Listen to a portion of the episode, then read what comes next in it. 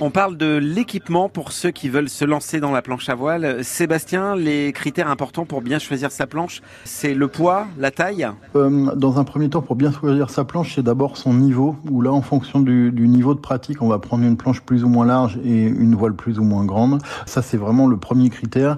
Le poids a de l'importance et la taille a moins d'importance. Maintenant, euh, ce qui est très important dans l'équipement, c'est surtout euh, d'avoir une combinaison adaptée, puisque l'évolution des combinaisons là est énorme et fait que maintenant on peut naviguer dans toutes les conditions météo, en tout cas dans toutes les périodes de l'année où on peut naviguer l'hiver sans avoir froid parce que les néoprènes ont énormément évolué. Sur ces évolutions de matériel, il y a différents types de planches, des voiles aussi de certaines qualités Pour débuter, il faut évidemment des voiles de petite taille euh, avec peu de lattes et des euh, creux, euh, des volumes peu importants.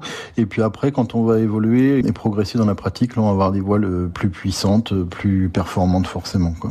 Quelle est la différence entre une grande planche et une plus petite? On va pas glisser de la même façon, ça va pas à la même vitesse? La différence, c'est surtout une question euh, d'équilibre et après, euh, pour ceux qui savent bien en faire, une question d'encombrement.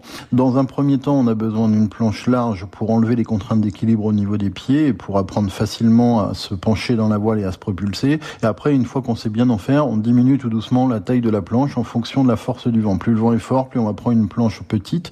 Mais ce qu'il faut faire attention quand on débute ou quand on est dans une phase de progression, c'est pas prendre des planches trop petites trop vite, puisqu'autrement on galère. Et la planche à voile maintenant, c'est un sport qui a tellement évolué que c'est devenu facile dans toutes les conditions de l'apprentissage, dans toutes les étapes de l'apprentissage. Et dans toutes ces étapes-là, il faut justement surtout avoir la planche adaptée. Après, quand il y a beaucoup de vent, du vent très fort, on va descendre sur des planches qui sont presque de la taille d'un surf, hein, des planches de 60 litres pour les gabarits légers. Et puis, euh, pour débuter, on va prendre des planches qui font à peu près 200 litres pour un mètre de large. Et la durée de vie d'un matériel comme ça? Euh, les voiles dans une structure nautique, ça dure euh, un an, un an et demi.